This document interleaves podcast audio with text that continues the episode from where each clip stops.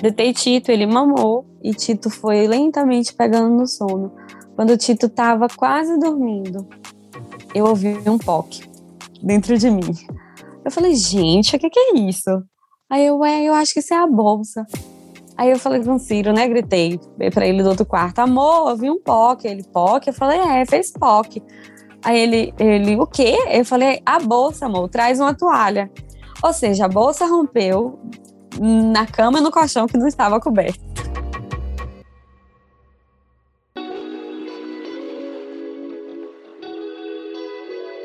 Bem-vinda à nossa estante de informações em forma de podcast sobre gestação, parto positivo e parentalidade. O Gentle Birth em português é um podcast semanal que mergulha fundo na preparação mental e emocional para o parto, enquanto conversamos com especialistas, mães e pais pelo mundo afora. Todas as segundas, um novo episódio para ouvir onde quiser, na hora que quiser, no seu tocador preferido. E a cada episódio, uma dica do GB para aumentar a sua experiência.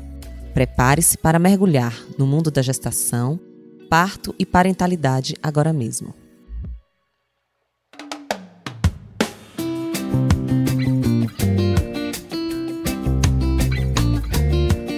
Olá, eu sou a Mona Lisa Barros, a mãe do Léo, da Júlia e do Pedro, a vovó do Marcelo e do Felipe. Estamos começando mais um episódio do Gentle Birth em português. Sou membro da equipe Brasil do Gentle Birth e neste momento estou como investigadora na Universidade de Coimbra, Portugal. Uma vez por mês, nós trazemos aqui um relato de parto. Nós entendemos que socializar esses partos, que promover uma experiência positiva, ajuda a construir um mindset de crescimento, uma compreensão de que o parto pode ser um momento de muita conexão, de muita entrega, de muito amor e que promove mudanças radicais em quem o vive. Hoje nós vamos receber uma pessoa muito especial. Antes de ouvi-la, eu quero convidá-lo e convidá-la a nos contar também qual foi a sua experiência, qual a sua expectativa. Escreva sobre o seu ensaio de parto, o parto que você deseja ou o parto que você teve e nos envie. Pode ser por e-mail, no nosso blog ou nas redes sociais. Nós gostaríamos muito de ouvir você e esse contato para nós é precioso. Mande para nós. E agora vamos lá ouvir a história da Vivi.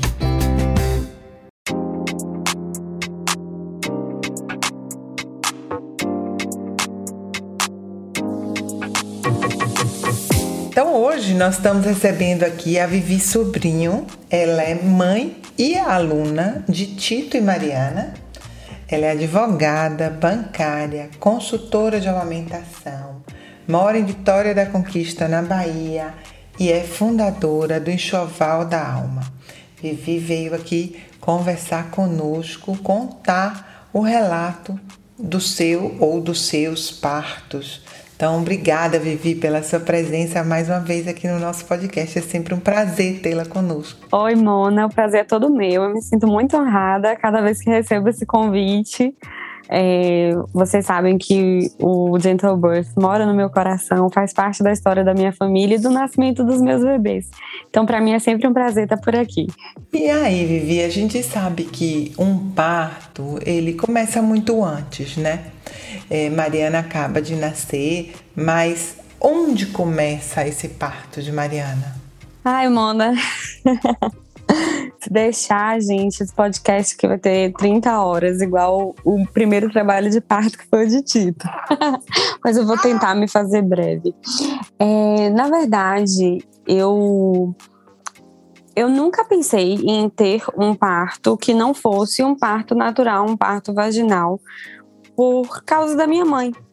É, minha mãe tem um costume de todo meu aniversário ela é, vir, ficar bem emotiva e me contar como é que foi o parto, o meu parto. Hoje eu sei que o meu nascimento para ela é sempre um relato muito emocionante. Mas eu sei que também, é, há 32 anos atrás, um parto vaginal não foi feito sem violências obstétricas. Mas para minha mãe era sempre um prazer contar esse nascimento. Então ela falava das contrações, ela falava de como ela me recebeu, né? E como ela perguntou para o médico, doutor, está faltando alguma coisa? E o doutor, não, só está faltando. Não, o doutor falou, sim, está faltando. Aí ela ficou, disse que ficou desesperada e pergunta, o que, doutor? Aí ele responde, os dentes. Então eu sempre tive, né? na, minha, na minha vida, essa vivência do parto como um evento natural. Aí, minha mãe, sete anos depois do meu nascimento, engravida da minha irmã. Na verdade, eu tinha seis quando ela engravidou, tinha sete quando minha irmã nasceu. E eu tenho uma memória muito clara do meu pai me pegando na escola e falando: a gente vai conhecer a sua irmãzinha. E eu cheguei ao hospital, minha mãe teve algumas complicações nessa gestação e teve que fazer uma cesariana. De fato, ela teve um, quadro de pré-eclâmpsia muito grave e ela estava muito inchada. Quando eu cheguei naquele quarto, eu me lembro da cena até hoje. Minha mãe estava deitada, com acesso no pescoço, e minha irmã estava nos braços de uma das minhas tias, e minha mãe não conseguia conversar comigo. Então eu fiquei, gente, isso não é nascer, isso não é nascimento, não, não, não, faz, não, não tem nada a ver com o que minha mãe falou, com o que minha mãe pensou, né? É, me disse todo esse tempo sobre nascimento. Eu tinha sete anos, pensei isso do meu jeito infantil, obviamente. E, e ali foi o momento que eu falei: não, eu quero parir parindo, eu quero parir parir um filho. Quando eu tiver a oportunidade de ser mãe, eu vou parir meu filho. E isso ficou muito, muito, muito claro, essa imagem é muito clara na minha cabeça, da minha mãe. E os anos se passaram, minha mãe continuou falando sobre essa questão de parto e contando sempre a história do meu nascimento. Eu engravidei de Tito em 2017 e foi bem quando o Gentle Birth chegou no Brasil. E eu tive a oportunidade de fazer workshop, de, de entender, na verdade, algumas situações, tanto a, tanto o que foi o meu nascimento, quanto o que foi o nascimento da minha irmã. Né? Na época eu assisti o nascimento do parto, então eu tive doula, eu participei da, de rodas de gestantes aqui na minha cidade, que na época você estava aqui também, né, Moda? e, e aí eu comecei a me inteirar dessa, dessa situação de que a história do para o nascimento ser feliz, precisar para o nascimento ser respeitoso, a gente precisava entender sobre parto. Então essa é, foi uma busca minha e de meu esposo Ciro. E na época a gente decidiu por fazer o parto domiciliar. Então contratamos uma equipe de parto é, aqui na cidade, contratamos doula e eu entrei em trabalho de parto com 39 semanas e 5 dias de Tito começou assim, é, muitos pródromos, desde 37 semanas, muitos pródromos, e aquela coisa toda, muita ansiedade. Então, era uma equipe de enfermeira obstétrica, eu sempre ligava é, para Maíra, né, que era a, a, enfermeira, que foi enfermeira, inclusive, no parto de, de Mariana. Ô, oh, Mai, eu acho que eu tô sentindo isso, isso e isso. Então, muita ansiedade, muita ansiedade. Ela vinha na minha casa várias vezes. E naquele dia, ela entendeu que estava diferente, mas eu ainda estava com dois centímetros de dilatação passou-se tempo e eu fiz essa vivência do trabalho de parto de Tito. Era um sábado, eu entrei em trabalho de parto assim ativo às seis horas da tarde daquele sábado.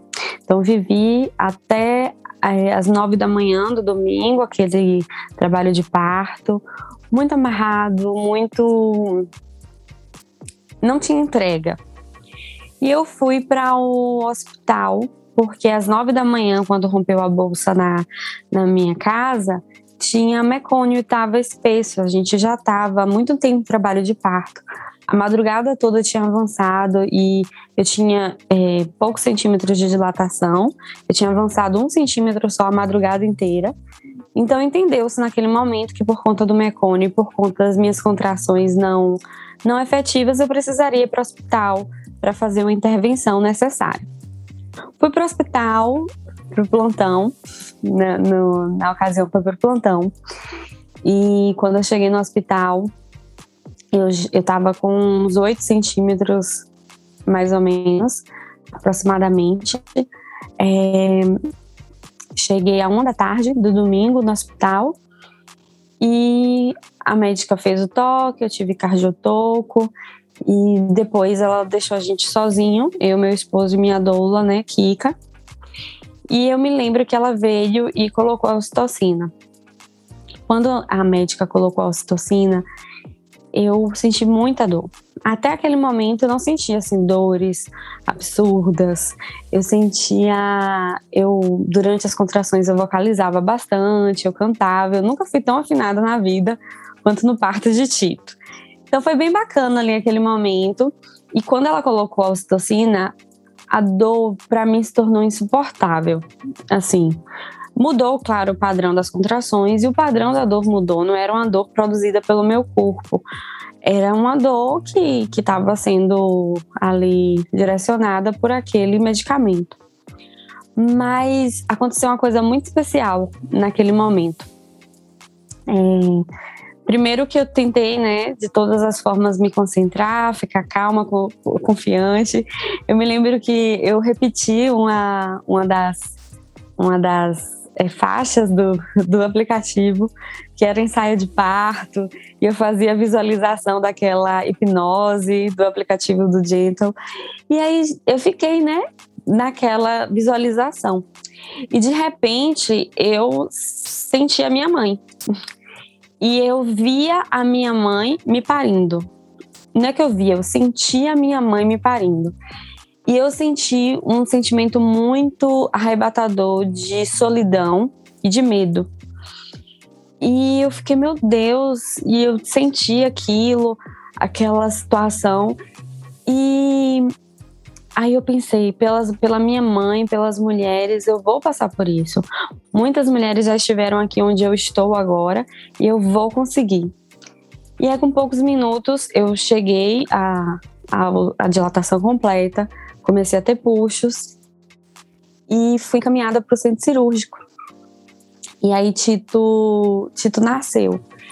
Em um cenário que não era aquilo que a gente tinha planejado.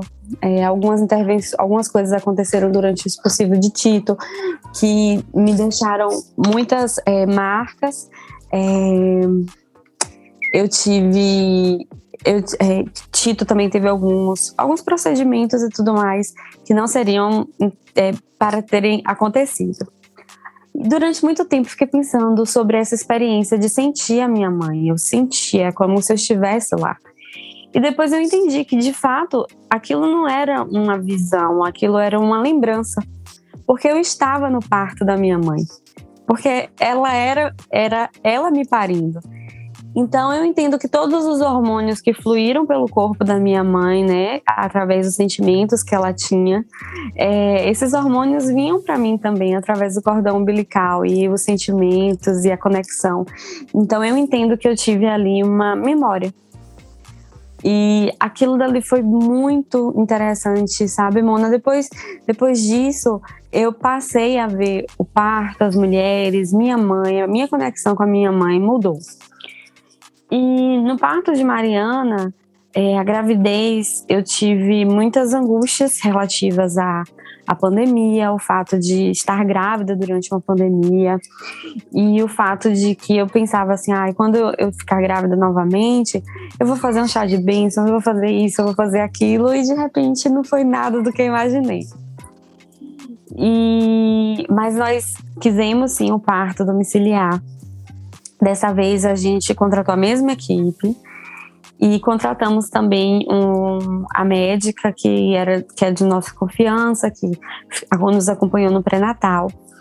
E para estar aqui em casa no parto, é, eu digo que nós é, tivemos a sorte de que as nossas almas se uniram com a equipe de melhor competência técnica da cidade. Eu boto né, dessa forma porque, assim, são pessoas que trabalham baseadas em evidências, são pessoas com quem a gente confia. E eu não queria só competência técnica no meu parto, eu queria acolhimento. Eu queria que fosse um parto no qual eu estivesse cercada por mulheres, mulheres de minha confiança e mulheres que me acolhessem nessa passagem, né, nesse portal do parto que é morte e vida. Então, nós tivemos é, é, a doutora Ana, a enfermeira Maíra, Kika como minha doula e a fotógrafa, que é uma amiga muito querida, Paula Dória, e eu me senti numa aldeia de mulheres. E o parto de Tito foram 30 horas, né? Então, eu fiquei pensando nisso, que o de Mariana também seria. Então, tive pródromos, aquela mesma situação. Na manhã da quinta-feira do dia 8, eu tive um sonho. E eu sonhava, sabe, de em, que eu estava sendo conduzida por uma mulher e eu precisava ir ao banheiro para fazer cocô. Que eu estava tendo contrações e logo eu ia parir. E eu acordei às 5 horas da manhã, tendo contrações. Eu falei, ué, fui ao banheiro e não era vontade de ir ao banheiro. Tito, nosso filho, ainda mama. Ele mama, então ele pediu para mamar. Enquanto ele mamava, as contrações ficaram ali bem. É, é bem. É, as contrações, assim, efetivas, tipo 50, 50 segundos, e era mais ou menos duas contrações a cada 10 minutos, estava seguindo um padrão. Ficou nesse padrão por meia hora, e depois ele parou de mamar, as contrações cessaram. Aí eu fui ao banheiro, tinha muco, todo esse processo. Eu mandei uma mensagem para minha doula e falei: e aí, bora parir hoje à noite? Vamos para um parto hoje à noite. Aí informei ela do que estava acontecendo, mas fui viver minha vida. Vivi aquele dia é, de maneira muito agradável. E foi bem interessante, porque eu fiz algumas coisas que eu gostaria de ter feito no dia do meu parto. Eu fiz é, massagem e drenagem com uma amiga muito querida que me acompanhou a gestação toda. Eu fiz uma sessão de terapia com a minha psicóloga, a doutora Vitória. E foi muito importante, né? A, a, a, a nosso horário é 5 da tarde. E de 5 a 6 eu conversei sobre muitas coisas. A gente é, eu falei sobre muitas mulheres, muitas histórias que atravessaram a, a minha vida. E ela me mandou uma imagem de uma mulher com o neném no braço, ligado pelo cordão umbilical, e ao redor dessa mulher, várias anciãs. E aquela, ela falou que aquela era uma imagem que eu que deveria é, levar para o parto, por causa de tudo que eu estava construindo, porque era realmente esse o meu desejo. Eu queria parir com as mulheres. Então foi, naquele dia foi bem. Eu saí da terapia, minha mãe veio aqui em casa me ajudar com, com Tito. É, eu resolvi fazer um caldo. Foi uma, uma noite assim, meu esposo estava trabalhando. Depois meu esposo chegou, meus pais foram embora. E aí a gente foi organizar a casa, né? A gente pensou, bom, vai durar 30 horas, eu vou fazer esse caldo, a noite tá fria. Falei, ó, oh, Ciro, passa no supermercado, pega pão, pega queijo, pega, pega biscoito, pega coisas para as pessoas comerem, porque o parto realmente vai demorar. Tá do mesmo jeito que tava o de Tita, as contrações bem é, demoradas, nada afetiva, um, enfim. Aí ele fez tudo isso, chegou em casa. É, foi um dia de serviço atípico para ele. Ele disse que é o dia, foi o dia de serviço mais cansativo que ele já teve em, todo, em toda a carreira dele. Aí ele chegou em casa bem cansado, exausto. E nosso filho estava muito empolgado, Tito, né? Com três anos. Quando eu estava com 37 semanas e cinco dias, ou seja, uma semana antes, que era uma quinta, na sexta-feira anterior, eu estava tomando banho com o Tito e ele falou comigo: Mamãe, ele estava olhando assim o box e fazendo, brincando com a água que estava ali no box. E ele falou: Mamãe, é, você, neném vai nascer na água. A gente não sabia o sexo de Mariana. A gente chamava de bebê sunshine, bebê raio de sol. Então ele sempre se referia ao neném como neném na barriga da mamãe. Ele, aí ele falou, olhando para o box, brincando com a água que estava ali: Neném vai nascer na água e você vai ficar bem. E aquilo, é, eu fiquei com aquilo guardado, sabe, Mona? É, eu tinha muito medo em relação à Covid e a tudo que aconteceu com as mulheres. E eu tive Covid na gestação. Depois que eu tive Covid, eu falei: bom, eu não posso, eu não tenho controle sobre muita coisa. Eu continuei me preparando para o parto, mas acabei pensando, né? Um, uma coisa que, inclusive, a gente aprende no workshop: controle aquilo que é controlável. Então, não é controlável você ter ou não ter Covid. A gente estava em isolamento social o tempo todo, a gente mantém o distanciamento, uso de máscara, nós somos bem rigorosos com isso. Mas meu esposo trabalha fora, por isso que a Covid chegou aqui em casa. Então, a partir dali, eu entendi realmente o que era controlar o controlável.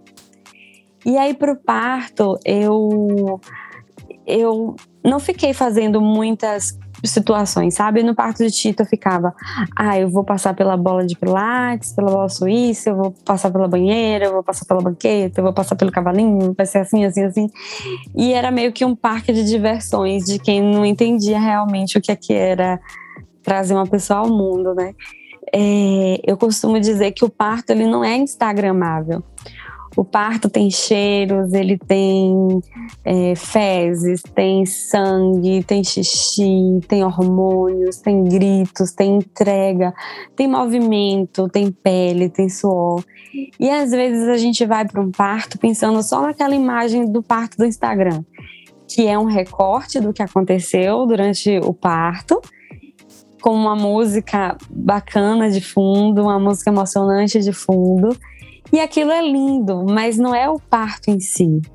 Aquilo é uma edição muito bonita de um parto, com pedaços específicos.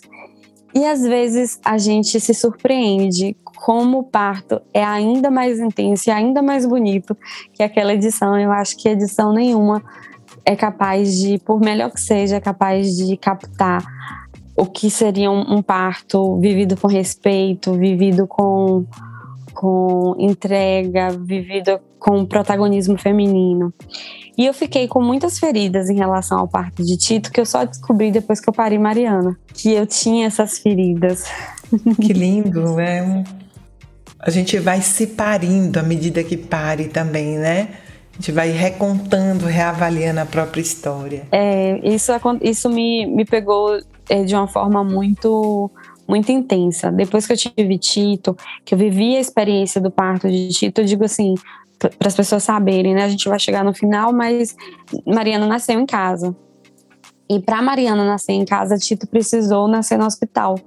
Porque a mulher que estava parindo Mariana, primeiro precisou nascer lá naquele parto do hospital para chegar ali. E eu, eu falei com a minha psicóloga, né, com a doutora Vitória, naquele dia na terapia, eu falei, é engraçado como eu demorei. Eu, eu entendo que durante o puerpério de Tito a gente vai esfacelando a própria identidade, né? E é porque entrou uma ligação, deixa eu voltar aqui. Eu entendo que, que durante o puerpério a nossa identidade ela se esfacela e a gente tem que reconstruir. Então, é um luto de si mesma e ninguém me falou isso. Eu só eu só cheguei no puerpério e eu me vi em luto de mim e tentando descobrir quem é que estava ali no lugar de quem eu era e quem era eu de novo. E eu falei com a doutora Vitória, demorei tanto para conhecer essa mulher que eu sou Demorei tanto para gostar dela, demorei tanto para amar essa mulher. Hoje eu amo a mulher que eu me tornei, a mulher que eu sou, e já é hora de dizer adeus novamente. Sim. E eu falei, ah, não é justo, mas é o único caminho. O único caminho de parir é dizer adeus. é, para mim é isso que faz sentido. E aí foi assim: eu preparei a casa, o Ciro chegou, a gente forrou a cama com o plástico, pensando se a bolsa rompesse para não é, manchar o, o nosso colchão. Aí depois a gente colocou as luzes na estante. É, colocamos umas luzes na estante, Ciro inflou a banheira e a gente falou: bom, tá tudo organizado, vamos dormir. É, só que Tito estava muito ansioso, ele sabia que o neném ia nascer e ele não conseguia de jeito nenhum se desligar. E já era perto da meia-noite, era 11h40 mais ou menos. É, Aí eu desliguei todas as luzes, Círio já tava muito cansado, ele não aguentava mais ficar comigo. Aí eu falei com ele assim: "Não, vou mandar uma mensagem para aqui que eu peço para ela vir para ficar comigo e você descansa. Pode descansar, porque a gente não sabe o que amanhã nos reserva. é, a madrugada pode ser longa ou pode não acontecer nada. Você precisa estar tá bem e daqui a pouco eu vou descansar também. Ele foi um pouco resistente, ele não queria que a gente que eu chamasse Kika. Afinal, não tinha nada acontecendo, como é que vai chamar a doula para ir se a pessoa não está nem em trabalho de parto ativo, está em trabalho de parto latente. Mas Kika falou que viria, ela, a, gente, a, a ideia era ela, ela vir, a gente conversar, comer alguma coisa e depois ela voltar. Então ele foi dormir no nosso, no nosso quarto, na cama que estava forrada, e eu me deitei com meu filho no quarto dele. É, falei assim: bom, eu vou deitar Tito no quarto dele porque ele dorme e se eu entrar em trabalho de, de parto, o quarto tá livre. Deitei Tito, ele mamou e Tito foi lentamente pegando no sono. Quando Tito estava quase dormindo, eu ouvi um poque dentro de mim. Eu falei, gente, o que, que é isso? Aí eu, é, eu acho que isso é a bolsa. Aí eu falei com o Ciro, né? Gritei pra ele do outro quarto, amor, eu vi um POC. Ele, POC? Eu falei, é, fez POC. Aí ele, ele, o quê? Eu falei, a bolsa, amor, traz uma toalha. Ou seja, a bolsa rompeu na cama e no colchão que não estava coberto. o que não pode ser controlado, né? Exato, que não pode ser controlado. Ele veio, trouxe a toalha. Quando eu levantei a perna, estava deitada de lado, que eu estava amamentando ele deitada. E ele continuou mamando. E aí colocou a. Eh, Tito Ciro colocou a toalha. É, e a água saiu, né? Um pouco do líquido. E Tito continuou mamando. Kika já estava a caminho, mas eu acho que ali Ciro não conseguiu mais dormir. Ele saiu e nesse momento ele foi avisar para a equipe, bem a contragosto meu, porque na minha cabeça a gente só avisaria para a equipe quando as coisas estivessem bem avançadas.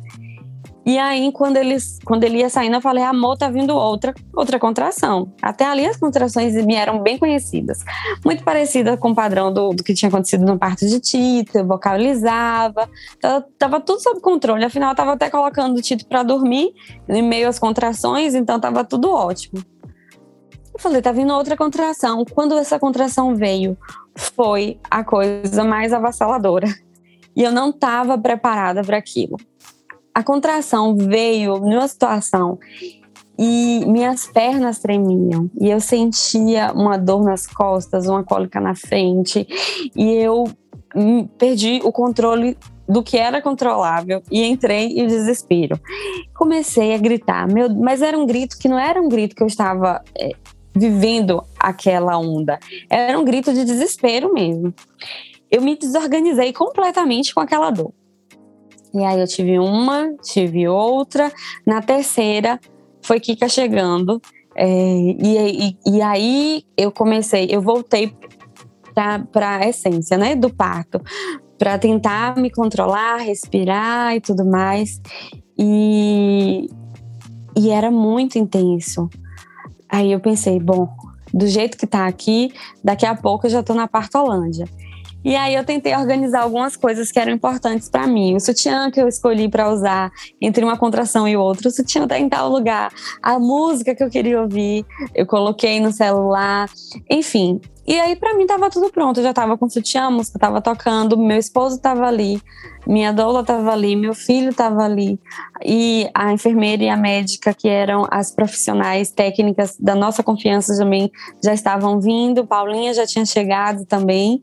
É, a bolsa rompeu meia-noite e 25. Eu, eu olhei no relógio na hora que, que, que, que eu ouvi o POC. E, e aí eu comecei a viver aquela contração, pedi para trazerem a bola, é, até que Kika me sugeriu ir ao banheiro para fazer xixi, né? Aí eu pensei, ótimo, é importante fazer xixi porque o neném desce. Quando a gente faz o xixi, esvazia a bexiga, esse neném vai descer. E quando a contração vinha, eu sentia muita vontade de fazer cocô. Eu preciso falar isso, porque as pessoas precisam entender que no parto tem cocô. E, e aí, lembrando daquele, daquele é, sonho que eu tinha tido, né? Como é, as pessoas, só essa questão do cocô, o parto é uma coisa linda. É o nascimento de uma pessoa completamente nova, completamente fresca, completamente pura, que chega no mundo. Eu acho que não, não pode existir nada mais sagrado do que a chegada de um bebê ao mundo. E nessa chegada desse bebê tem, tem, tem cocô, que é o que ninguém quer, é aquilo que causa nojo, é aquilo que é escória, é aquilo que é jogado fora. Então, é, é, a, é o encontro do sagrado com o profano. É o nascimento de uma criança que acontece onde tem o cocô. E aí eu pensei, isso tudo é meu, né? Depois das minhas reflexões, tá tudo em mim. O sagrado tá em mim é, o profano tá em mim. E é meu, e a forma como eu me olho, como eu me aceito, como eu me amo, como eu me recebo, é, isso é muito importante. Então, essas reflexões vieram por causa dessa história do cocô que ficou no parto o tempo todo. É, eu não me lembro mais de muita coisa a partir daí. Eu não sei como eu me levantei da cama. A cama do meu filho é um colchão no chão no tatame, é, numa cama, uma cama de casal. Eu não sei como eu me levantei. Meu, é, o quarto do meu filho fica tem um corredor e tem um banheiro. A gente estava caminhando para aquele banheiro. Eu não me lembro daquele do trajeto. Eu só me lembro de que quando eu estava no meio do corredor, eu não sei se Kika me disse ou se eu me lembrei de Kika me dizendo do parto anterior, mas eu me lembro dela me falando durante a contração que eu precisava me aterrar, né? Precisava firmar os pés no chão para viver aquela contração. E eu me lembro que quando eu estava na metade do caminho, eu pensei, meu Deus, para que que eu fui inventar isso? e eu me lembro de ter esse sentimento de pensar, nunca mais na vida eu vou ter filho. E foi uma coisa assim completamente avassaladora, porque o parto de Tito foi bem tranquilo. Foram 30 horas de uma vivência de, um, de contrações que eram ótimas, que eram tranquilas, que vinham, que eu respirava, que eu cantava. E aquela, e agora eu estava numa vivência totalmente desconhecida. Eu no parto de Tito eu, eu podia estar é, tá ali, mas eu não estava entregue. E no parto de Mariana, né, daquele neném que eu não sabia quem era, eu não sabia de nada, eu não sabia quem, quem chegava, eu não sabia o nome daquela pessoa, eu não sabia como seria a próxima contração, eu não sabia. Eu só tinha que viver. E eu caminhei, finalmente cheguei ao banheiro. Aí foi aquela coisa para sentar. Preciso sentar nesse vaso, preciso sentar nesse vaso. No intervalo de uma contração e outra, eu me sentei. Aí eu tomava muita água e aí eu, é, as pessoas saíram para organizar a banheira porque eu pedia banheira porque eu sentia tanta minha, minhas pernas tremiam durante a contração e eu não tinha controle sobre as minhas pernas é, aquilo foi muito significativo para mim também porque é, de acordo com aquilo que eu creio a, as coxas significam a força sua própria força a força da sua vontade e ali eu entendi que eu não iria parir com a minha força do conhecido, que seria outra força que me levaria a parir. É, e durante todo esse processo, eu entendia que eu me sentia muito vulnerável. E eu estava muito feliz de estar rodeada pelas mulheres que eu confiava. Eu não tive medo em nenhum momento, eu não, eu não senti angústia, eu não senti nenhum dos sentimentos que, que me que, que tinham no parto de Tito em relação a isso, porque eu estava em um ambiente completamente entregue. E eu pude viver essa entrega. E eu não sabia que no parto de Tito eu tinha medo e eu tinha angústia. Eu descobri nesse outro parto, né? Não naquela hora que eu estava vivendo, depois pensando. É... E aí eu fui deixada sós, num momento no banheiro. E eu finalmente fiz aquele cocô que foi anunciado lá desde a ruptura da bolsa. eu me lembro que quando a enfermeira chegou, ela chegou primeiro que a médica. É, ela veio fazer a ausculta, estava tudo certo. E eu não tive toque em nenhum momento. Depois eu soube que é, os, o que era feito de exame, né, de monitoramento era ausculta, mas que eu não deixava ninguém encostar na minha barriga, eu não deixava ninguém me tocar, eu não deixava as pessoas. Mas ao mesmo tempo que eu não deixava as pessoas tocarem na minha barriga, eu queria uma pessoa ao meu lado o tempo todo. E queria uma pessoa me tocando com um toque de afeto. Tipo, pegar no meu braço, pegar no meu ombro, pegar nas minhas costas. Eu não queria massagem para aliviar a minha dor. Eu não queria nada, eu só queria um toque de afeto. E aí no banheiro, é, eu, é, eu pedi a banheira e aí falaram: Olha, Vivi, é, a gente tinha imaginado, né? Puxar água do, do chuveiro e aí não deu certo. Aí falaram, a banheira vai demorar. E o meu Deus, eu olhava assim pro chuveiro e eu pensava, ai, que tentação entrar nesse chuveiro. Mas ao mesmo tempo eu falava, não, se eu entrar nesse chuveiro, vai demorar mais ainda de encher essa banheira. E aí as contrações vinham e eu urrava, eu urrava, eu urrava. E, e era. Eu não tinha pudor, eu não tinha. Eu não pensava nos vizinhos, eu não pensava em nada. E Kika veio um momento e falou bem assim: Vivi, eu acho que a gente chamou a equipe muito cedo. E quando ela falou aquilo, eu disse: Eu estou chateada porque você me falou isso. Porque eu sentia tanta dor. E por dentro eu ri, mas dei uma gargalhada, né? É, como quem, e disse assim: Você não sabe de nada, quem sabe de mim sou eu. E ela, depois a gente conversando, ela falou que de fato eu olhei para ela com a cara assim, tipo, debochada, uma cara altiva na hora, e que eu realmente dei essa risada. Porque eu, eu pensei assim: não, você não sabe de mim, eu tô naquela hora que chamam a hora da covardia. Mas eu não vou chamar de covardia, porque a covardia não é uma, uma opção para mim, eu tenho que ser corajosa. E ali eu comecei a entrar num frenesi e, e pensar uma série de coisas. Comecei a pensar, é nessa hora que as mulheres elas pedem analgesia, é nessa hora que as mulheres pedem cesárea, é nessa hora que as mulheres ficam tão vulneráveis que elas passam por violência, é nessa hora, é nessa hora. E quando eu fui pensando aquilo, eu vinha, né, de semanas atravessadas por depoimentos de mulheres, depoimentos de mulheres que tinham é, passado por violências, por mulheres que tinham conseguido parir, por mulheres que tinham passado por muitas coisas. E essas mulheres foram comigo para o parto. E foi com a força dessas mulheres que eu parei, não foi com a força das minhas coxas. Por isso que minhas coxas tremiam tanto. E eu comecei a lembrar dessas mulheres, e eu lembrei dessas mulheres, e eu vi um rosto na minha frente. E esse rosto, para mim, personificava o rosto do algoz das mulheres no momento do parir era para mim o rosto da violência obstétrica. E eu comecei a pensar, meu Deus, sai daqui. Como é que eu trago essa imagem para o meu parto? E eu sentia muita raiva. Eu sentia muita raiva. Eu sentia raiva daquele rosto. Eu sentia raiva da, do que as mulheres tinham passado.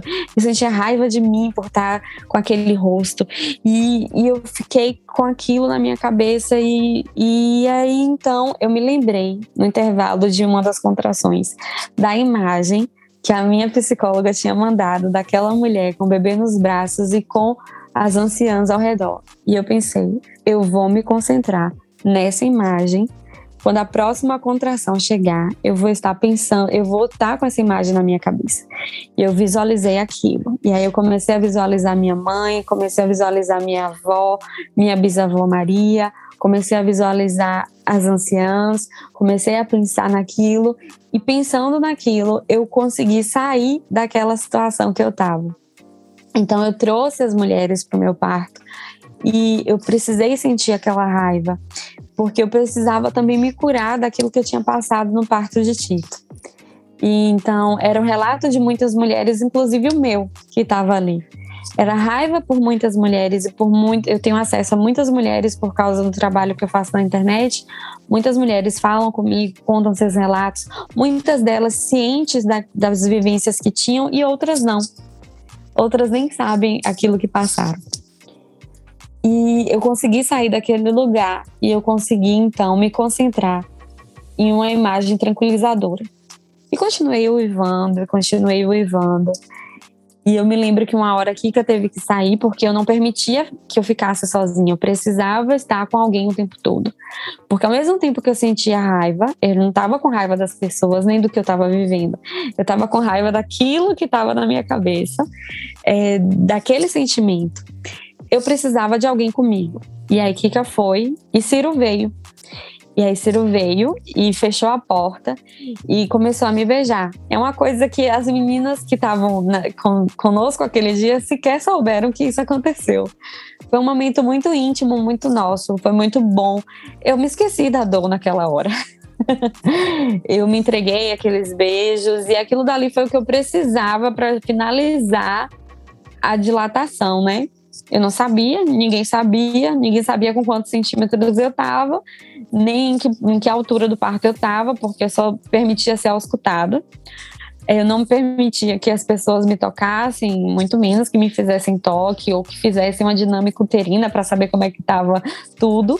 Então, pela ausculta, é, a equipe conseguiu constatar que estava tudo bem com o bebê, que o bebê estava descendo. Então, era isso que a gente precisava saber. O bebê estava descendo e o bebê e, e, e o bebê estava bem, né? Os batimentos cardíacos estavam ótimos. Ao mesmo tempo que tinha muito silêncio, só eu uivava. Uivava, uivava e gritava, e a, a música ao fundo tocando, e muito silêncio, muito respeito aquilo que eu estava vivendo. E aí me disseram que a banheira finalmente estava pronta. Aí eu vim, entrei nessa banheira, tive alguns é, algumas contrações, acho que umas três, e de repente comecei a ter puxo. Comecei a sentir os puxos de forma muito intensa. E em um dos puxos é, eu pensava, né, eu gritava: Jesus Cristo, Jesus Cristo, Jesus Cristo, Jesus Cristo. E eu pensava assim: foi a primeira vez que eu me lembrei que eu não sabia o sexo do bebê. E seria ou Mariana ou Elias. E Elias é figura de Cristo no Antigo Testamento. E eu pensei assim: será que é Elias que vem? Eu tô chamando por Jesus, é Elias que vem? Eu acho que eu vou parir um menino, vai ser Elias durante os puxos. E eu me lembro perfeitamente do que é sentir um puxo. Minha voz mudou, o meu, eu já não, não uivava, era um grunhido, era uma coisa que vinha muito profunda da minha garganta. E a força que eu fazia era totalmente diferente daquilo que te direcionam em um hospital. Nada de queixo no peito, nada de força de cocô. Eu sentia o meu pescoço se elevar, o meu pescoço se esticava e eu sentia o meu útero comprimir o meu perinho para baixo. A dor que eu sentia do, no, nesse trabalho de parto não era nem na frente nem no fundo, embora sentisse dor na frente no fundo lá no começo, mas agora era uma dor no meio. Eu não sei como é que isso é possível, mas eu sentia o meu centro. E no centro de mim é que estava aquela dor. E ali é, é, veio então essa imagem, e depois eu comecei a desfalecer. Eu falei, eu vou desmaiar, vou desmaiar. E depois eu pensei, eu vou morrer. ah, uma coisa interessante, no banheiro eu gritava. Quando eu pensei na, na questão da, da cesariana, eu pensei assim, para mim não tem opção. Ou eu vou parir ou eu vou morrer. Aí eu pensei assim, eu vou morrer, eu quero morrer. Na hora, naquela hora lá da covardia, né? Eu comecei a gritar, eu quero morrer! e essa foi a minha covardia. Mas na banheira eu entendi outra coisa, eu entendi que eu precisava morrer. E aí eu comecei a balbuciar durante as contrações, só resolve se eu morrer, só resolve se eu morrer, só resolve se eu morrer. E Maíra, a enfermeira, olhava para mim assim, fazendo um sinal negativo, com um sorriso, com acolhimento, né? Tipo, não é nada disso, é porque tá perto. E eu pensava, Maíra não tá entendendo, eu preciso morrer. aí Kika falou assim: então morre, Vivi, então morre. E aí eu comecei a a fazer aquele grunhido do puxo e eu gritava: Eu vou morrer. E eu fazia o puxo e terminava: Eu vou morrer. E Ciro veio. Quando o Ciro veio, ele ele estava no quarto com o Tito, né? A maior parte do tempo, ele ninguém me falava nada, nem que estava perto, nem que estava longe. As pessoas só estavam ali comigo. As mulheres só estavam ali comigo. E aí Ciro olhou de um lado ao outro, olhando assim para a água. E ele sentou na beirada do sofá e eu vi que ele estava emocionado. Então eu entendi. Tá vindo, já tá chegando. E aí aconteceu uma coisa interessante, voltando à questão do cocô. É, em alguns puxos eu gritava, eu vou fazer cocô. E aí Maíra pediu para Ciro pegar a peneira, né? para pegar aqueles pequenos cocôzinhos que saíam. E foi tão interessante porque tinha três peneiras na gaveta. Uma delas foi a que a gente comprou para o parto de Tito e que nunca foi usada, porque a gente foi para o hospital. E Ciro pegou exatamente essa peneira. Ele não sabia. Ele não se lembrava de um detalhe, mas quando eu vi aquela peneira ali, foi outra cura para mim, porque foi a peneira certa. A, a peneira do parto, estava no parto, cumprindo a função dela. E então ele pegou aquela peneira e só foram pequenos cocôzinhos e aí pronto, acabou essa parte do cocô, mas foi muito importante para mim aquilo dali. E então eu continuei tendo puxos, eu continuei tendo puxos e de repente eu senti um ardor. Aí eu sabia nas minhas leituras que quando arde é porque o bebê já chegou no canal de parto, já tá ali na vagina. Eu não sentia arder no parto de Tito. Eu estava em um ambiente tomada pelo medo no parto de Tito, era um ambiente hostil para mim. Então, a maior, a maior parte da vivência do expulsivo de Tito, eu vivi fora. Eu estava prestando atenção no que estava acontecendo fora. É, no parto de Tito, então, eu não senti círculos de fogo.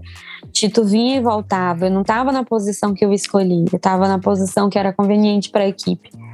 E aí Tito vinha e voltava, vinha e voltava no canal de parto. E a médica falou assim: eu vou precisar cortar. E para mim, eu nunca senti tanto medo na minha vida.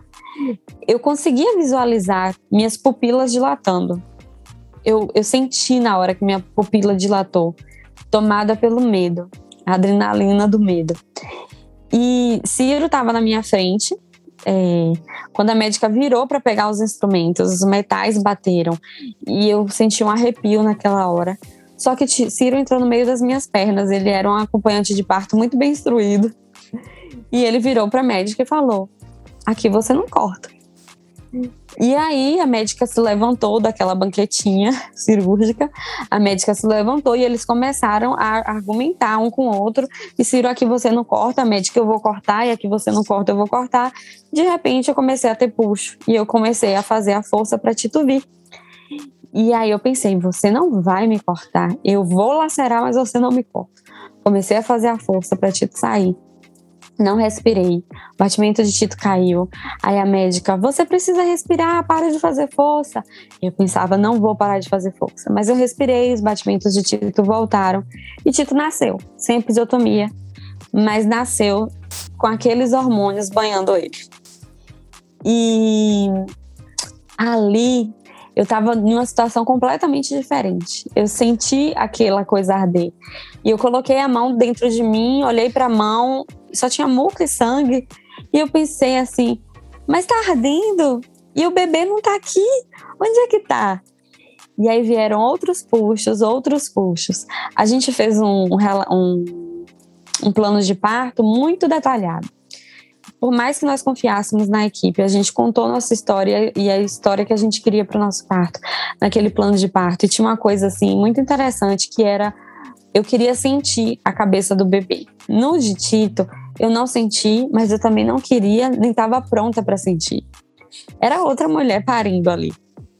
Nico. Eu senti arder de novo naquela contração depois que eu me rendi, depois que eu disse que eu iria morrer e foi tão foi tão sublime porque estava tocando uma música instrumental que só eu conhecia, a equipe não conhecia porque era instrumental e era o refrão que diz assim: "Eu me rendo, eu me rendo para conhecer-te, para conhecer-te mais". E ali eu me rendi, o que faltava render. E aí a cabeça veio e aí Ciro, que se lembrava do nosso plano de parto, puxou minha mão, dedo a dedo, para eu sentir a cabeça do nosso neném que estava chegando. E eu, mais, pela segunda vez na vida, eu consegui ver minhas pupilas dilatando. Eu fiquei muito surpresa. Só que agora era uma surpresa e uma emoção. Não era minha pupila dilatando de medo, era de muita emoção. E eu olhei para Ciro e eu fiz uma coisa que eu disse que eu não faria. Esse parto, eu digo assim, ele me quebrou por inteira. Eu fiz tudo que eu disse que eu não iria fazer. Eu parei gritando, eu parei totalmente entregue. Eu parei, eu disse que jamais pararia gritando, e eu estava ali gritando, eu precisava gritar, eu precisava me reconciliar comigo mesma, entregar aquilo que eu estava tão travado durante as 30 horas de parto de Tito, de Mariana foram três horas dessa intensidade toda. E eu vivi essas três horas muito intensas. E eu olhei para Ciro e falei: Poxa! e eu fiz o que eu disse que eu não faria. Jamais disse, imaginei que mandaria puxar o bebê ele olhou assim para mim e aí eu tive outra conversação, claro que ninguém puxou o bebê. e eu não tinha medo. Eu tinha tido laceração no outro parto, mas eu não tinha medo de nada. Eu não tinha medo de lacerar. Eu não, não eu não tinha medo. Eu só estava naquele momento, vivendo aquele momento foi muito. Foi, eu nunca, eu acho que eu nunca fiz algo assim na vida, de, de conseguir estar presente no momento. Claro que durante a gestação eu fiz exercícios de mindfulness e trouxe isso para muitas coisas na minha vida, mas ali eu estava realmente ali e não tinha medo. E aí eu senti a cabeça do meu bebê, veio outra contração. O pai aparou o neném e veio para mim o neném. E eu olhei e pronto acabou. Acabou a angústia da Covid, acabou a angústia de tantas coisas que vieram na história da gestação. O neném já estava ali, eu olhei, a primeira coisa que eu falei foi: amor, é igual a Tito, a gente fez dois bebês iguais. E eu recebi aquele bebê, eu abracei, eu beijei, e Ciro também. Tito veio, Tito olhava, chorava. Foi muita emoção. Eu me esqueci que a gente não sabia quem tinha chegado. E aí, depois de muitos minutos, a gente tinha colocado nosso plano de parto, que a gente também não queria que anunciassem quem tinha chegado. E aí eu pensei, eu preciso agora ser corajosa. Não entendo por que eu pensei assim. Eu preciso ter coragem para ver quem chegou. Mas eu senti que eu precisava ser corajosa para descobrir quem chegou. Aí eu respirei fundo, levantei o neném e eu vi que era Mariana. E aí eu comecei a repetir de uma forma frenética: É Mariana! É Mariana! Oi, Mari! É Mariana! É Mariana, Tito! É Mariana! Tito já tinha dito que seria Mariana. Tito já tinha dito que nasceria na água. Tito já tinha dito que eu ficaria bem. E Tito também disse o dia que nasceria, a data. Era dia 9 era 3 e 28 da manhã, quando Mariana nasceu, nosso raio de sol. E Mariana fez, me quebrou por inteira. Eu falei, pode nascer dia 8 ou dia 10, não gosto do dia 9. Ela nasceu dia 9. Não vou parir gritando, parei gritando. E foi importante, foi necessário, foi lindo, é, foi intenso. Falei, jamais vou mandar puxar um bebê. É claro que não vou mandar puxar um bebê. E na hora que eu senti aquela cabeça e aquela sensação tão diferente de tudo na vida, eu olhei para os olhos de Ciro e falei, poxa! Mas Mariana estava ali. E aí foi lindo, Tito chorava, depois veio o nascimento da placenta. E é interessante, nossa relação com a amamentação é muito intensa. Quando ela mamou, ela mamou no, na hora dourada, com 29 minutos de nascida. E aí, quando ela mamou, e eu olhei para Tito e falei: Mamou, Tito. Aí Tito respirou e comemorou. E ele começou no, na, no grito dele infantil: Uhul! Eu tô feliz! Eu tô feliz! Eu acho que para ele o peito significa isso, né? Se mamou é porque tá tudo bem. Se mamou é porque tá num lugar bom. Se mamou, ela é, neném tá bem, minha mãe tá bem, tá todo mundo bem. E pronto, ela mamou, eu levantei, vim pro meu quarto, pros cuidados. Ela mamou durante uma hora depois que eu deitei na cama. E Tito mamou também. E aí, finalmente, Tito dormiu. Depois que ela mamou, depois que ela nasceu. E foi isso, a nossa vivência do parto. A gente pariu em casa. Que coisa linda. e foi assim. É emocionante. Me arrepiei várias vezes na história. E é uma história potente, é uma história de resgate, é uma história de renascimento, é uma história de conexão e, sobretudo, uma história de entrega. Né? E assim, uma coisa. É de uma extrema generosidade de compartilhar conosco e com quem está nos ouvindo. Queria assim agradecer muito a Tito, a Mariana, a Ciro, a você, a toda a equipe que permite que a gente possa testemunhar essa história tão tão forte, tão tão potente, tão tão impressionante e tão necessária para você, né? Obrigada, Vivi. Obrigada mesmo do fundo do coração. Eu que agradeço. É, como eu falei, existem muitos outros detalhes, né? Eu fiz o meu relato de parto escrito, publiquei no meu Instagram em 24 capítulos, porque eu, eu acredito que eu não seria generosa com a nossa história se eu não fosse tão detalhista de tudo aquilo que eu senti, porque para mim esse processo todo foi isso, foi cura. Foi cura, foi conexão, foi conexão com aquilo que me é sagrado, foi cura de tantas vivências, tanto do parto de Tito quanto do meu feminino, do relacionamento com a minha família, do relacionamento com as mulheres que atravessam minha vida.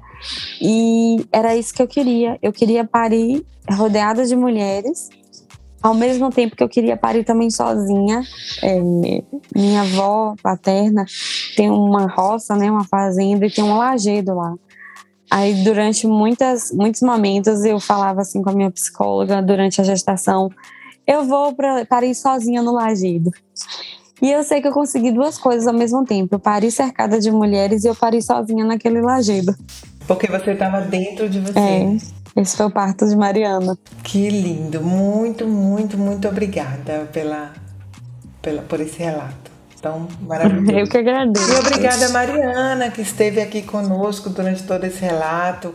Falou algumas vezes aí, chiou algumas vezes, mas permitiu que a mãe pudesse contar todos os detalhes aqui pra gente. Obrigada, Mariana, e obrigada, Vivi. Um beijo. Um beijo, gente.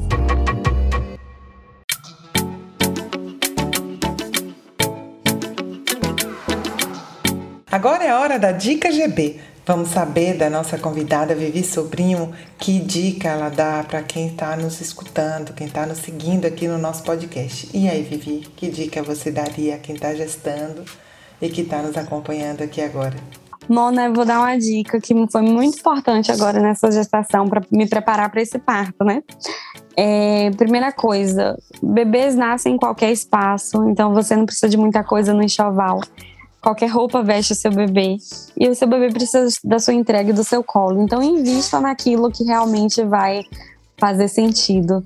Então, um investimento que, no, que a nossa família fez, é, que foi muito importante no parto de Tito, foi o workshop do GB.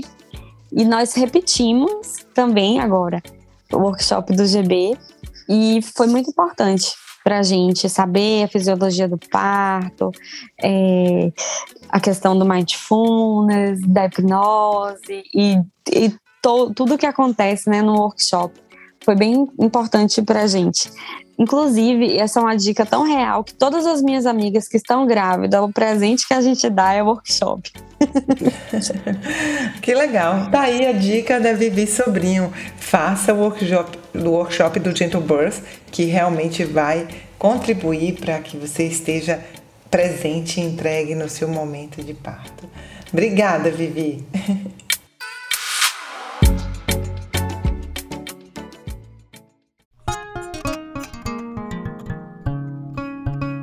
Nesse momento de conexão mente-corpo, eu gostaria de recomendar especialmente um áudio do aplicativo. A auto-hipnose do ensaio de parto. A auto-hipnose ela tem o sentido de evitar que, ao ocorrer de fato a cena, você reaja numa atitude de luta ou fuga, como se você fizesse isso frente a uma ameaça. Quando a gente faz exercícios de hipnose, a nossa mente acredita que a gente já viveu a situação e por isso em vez de reagir, nós temos a condição de escolher a resposta. Isso pode facilitar muito o seu momento de parto. Então, fica aí para você a sugestão: conheça o áudio Ensaio de Parto do aplicativo Gentleburst e Pinobirth, que está disponível em iOS e Android. Baixe agora mesmo o aplicativo, escute o áudio e comece a fazer o seu ensaio para que ele ocorra como você quer. Foi muito bom tê-la conosco nesse episódio. Quero muito a sua companhia nos próximos. Te espero lá, tá bom? Até lá!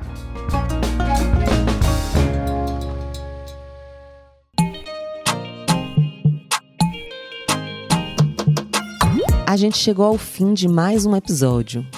Se você quiser saber mais sobre o Gentle Birth, siga a gente no Instagram.